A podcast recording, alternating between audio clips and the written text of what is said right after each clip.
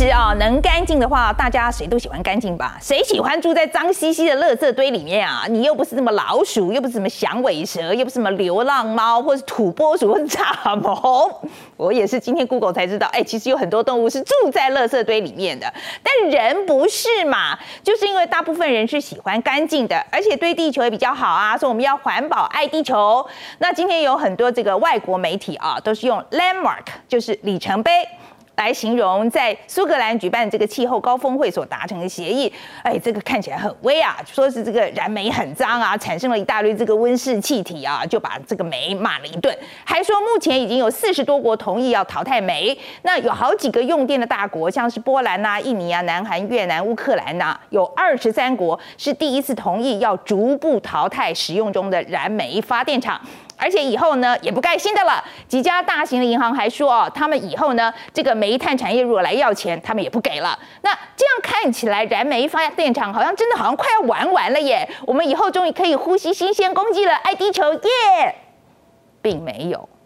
你如果仔细去看看这个里程碑协议啊，中国跟印度这两个排放量占全球三分之一的大国，它没有签；另一个很爱燃煤这个澳洲，它也没签，连美国都不在名单里面。那签署的国家也不讲清楚这个逐步啊，你是要拖多久？而且呢，以后各国选出来领导人还可以说反悔就反悔了，是这样也叫做里程碑哦。所以今天呢，我们就要来谈一谈这个能源政策怎么样才可以爱地球又可以吹冷气。在这个气候峰会上，各国给自己留这么多后路，还不是怕这个电不够用？那中国部分地区还在限电呐，很支持环保的欧洲今年也很紧张，因为欧洲的这个能源政策呢，主要是以天然气来当做能源的转型的过渡能源。但今年天然气啊，不但涨价，它还缺货。那一大堆欧洲人今年跳脚啊，环保个头，我要吹暖气。想跟俄罗斯买吗？又怕普丁以后会把你怎样怎样。不过这里面有个国家呢，老神在在，那就是法国。那法国为什么不怕？因为法国这个核电发电量占了七成，所以不用急着抢天然气，也不用看俄罗斯的脸色。他还邀请这个欧盟一起要多用核能，说核电厂其实很安全啦，核废料也可以学我们处理的很好。所以我们现在就来看一下哦，这个法国的核电厂有多威。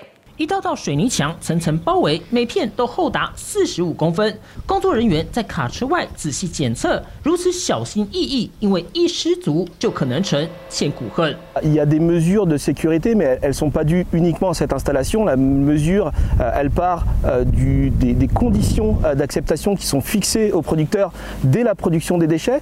法国向外界展示境内最先进的核废料处理设施，强调核能安全无虞，希望能在近期召开的格拉斯哥气候峰会上替核能多拉一些赞成票。How are we going to treat nuclear power plants? Are we going to shut them all, or we are going to build them more? Et on ne peut pas vouloir la dénucléarisation 有科学家指出，过去半个世纪，因为核电厂，人类减少了约六百亿吨的碳排放。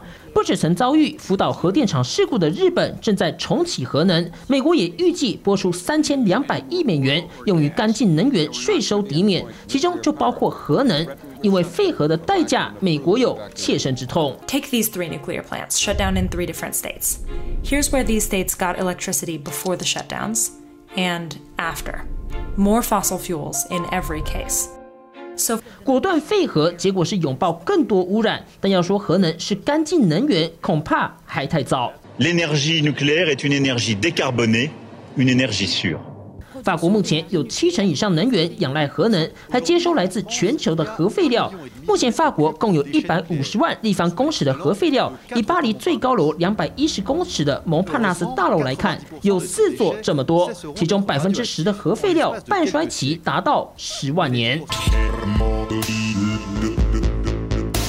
但核废料从过去直接投入海里，眼不见为净，到近代类似芬兰这样朝地底不停挖啊挖，将核废料全部埋在地底五百公尺深的地方，都不能排除可能遭遇地壳变动或是天降横祸，让放射性物质重见天日。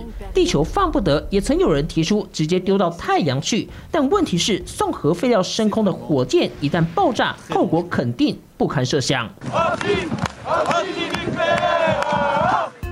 尽管学界已经提出透过镭射进行核转化，也就是缩短核废料的半衰期，甚至有科学家正在研究让未来的反应炉也能通过回收来的核废料产生能源，但这些方式都还在研发阶段，要真正上路还要一段时间。Oui, il faut absolument que la France sorte du nucléaire. Non, je ne crois pas qu'il faille sortir du nucléaire, en tout cas pas à brève échéance.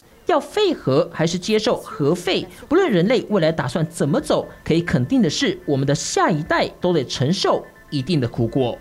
我想，对大部分国家来讲，能用干净能源当然是最好啊，但前提是电要够用嘛。你老是叫人民省着用，一定撑不久的。所以大家要想办法，就是怎么样呢？要从以前啊比较脏的这种能源转型到再生能源啊。问题是这个过渡期你要怎么办呢？我们来看看德国啊，德国在二零一一年在日本福岛核电的核电厂这个事故之后呢，他就先关掉了八个核电厂，他并且宣布所有的核电厂在二零二二年，哎，这是明年哦，就要除役了。那当时德国四分之一的电力是来自核电，现在只剩下约一成，而且太阳能跟风力发电在过去九年就增加了四倍，哎，听起来好像做的不错嘛，但碳排放真的有少很多吗？并没有哦，因为这些干净能源都要看老天爷的脸色，没有太阳、没有风的时候呢，就停摆。再加上德国也没有足够的储电设施，工业区也都还是用煤，所以过去九年以来，温室气体这个排放量只减少了一成多一点点，比欧盟的平均减碳量还要低呀。那法国的做法呢？它就是用核能嘛，啊，但核能到底算不算干净能源呢？我们先来看这个干净能源定义是什么啊？只要是发电过程里面二二氧化碳排放量非常低或者根本是零的，就可以叫做干净能源。那有很多人说这个干净能源就是绿能了。那美国能源局的核能办公室曾经就发表文章说，认为核能发电排出的二氧化碳很少，比较不污染空气的品质，而且核电厂占地面面积比风电或太阳能板都要小，发电之后的废弃物体积也很小，所以核电是干净而且永续的能源。也有研究指出，如果产生同样度数的电力。燃煤排放的二氧化碳是核电的六十八倍，所以可以算是干净能源。不过，民众最关心的应该还是核电厂安不安全啊？那一位德国的前绿党的成员他就说啊，大家一听到盖核电厂就会想到车诺比啊、福岛的核灾，觉得好像死了很多人。但是有学者统计，发电方式这个平均死亡人数，每发一兆度电。死于燃煤燃气的人呢，就十几万；核能呢是只有九十人。那哈佛大学研究也指出啊，二零一八年因为燃煤产生的空污死亡人数就有八百七十万人。所以所有的能源政策都是有好有坏的，只能选利大于弊的。那另一个大家最常听到的争议点就是这个核废料要怎么处理啊？尤其在台湾，大家就常听到民众在抗议啊，万年毒废料不要放我家，冷却水池满到爆出来了。大家去蓝屿营地都会看到这个存放核废料设施嘛，哦，但是讨论核废料前，那我们也先来搞清楚一下啊，这个核废料到底是什么？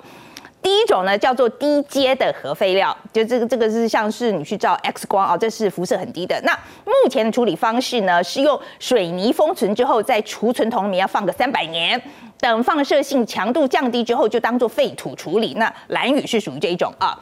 那第二种呢是高阶核废料，也就是从反应炉中取出的这个核燃料棒，那得要先移到冷水池降温五到十年，然后呢，你再把它放到不锈钢跟混凝土制成的桶子，那放在室外对流冷却，这个叫做干式储存。但因为没有人希望住家附近给你储存这个东西啊，所以大家就一直只好呢把它一直放在水池里面，所以这个冷却水池就越来越满啦。但是高阶和废料最终它还是要掩埋的，所以要埋在哪里呢？就又引发更多的争议。这里呢，我们来看看这个芬兰的做法啊。那芬兰是在二零一七年开始建造最终的处置场，它就是找一个人烟稀少、地质稳定的地方，就挖个三百到五百公尺深的洞，就把核废料呢埋进去，再封起来，确保一般人是不会碰到废弃物的。那政府在决定地点跟方案的时候呢，也会跟当地居民多次的讨论。那经济学人就说啊，这个芬兰政府从建核电厂开始就先打预防针，让民众知道附近有核电厂。不但能够增加工作机会、税务低啊，而且还有良好的公共服务。在处理这个核废料上面呢，它也是会维持这个透明公开，从探勘啊、找包上这个过程都一清二楚，而且多次请专家解释怎么样处理废弃物才能够获得广泛的这个社会共识。那我们回头再去看看啊，全球核能占比最高的这个法国，其实对核废料处理不外乎就是上面说的这些方式了。简单来说，它就是掩埋。但为什么呢？还能够这么积极的拥抱核能呢？其实，其实不是这个法国人不怕核废料的危险。那从最近一一份民调就可以看得出来，有百分之七十三的法国人认为核能可以让法国能源独立。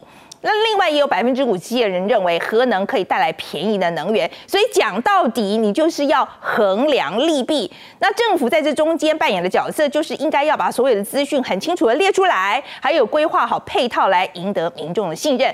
大家多了解，才能够做有质量的讨论，不然这个公投投来投去，还不是大家在那边喷口水啊？你说是不是呢？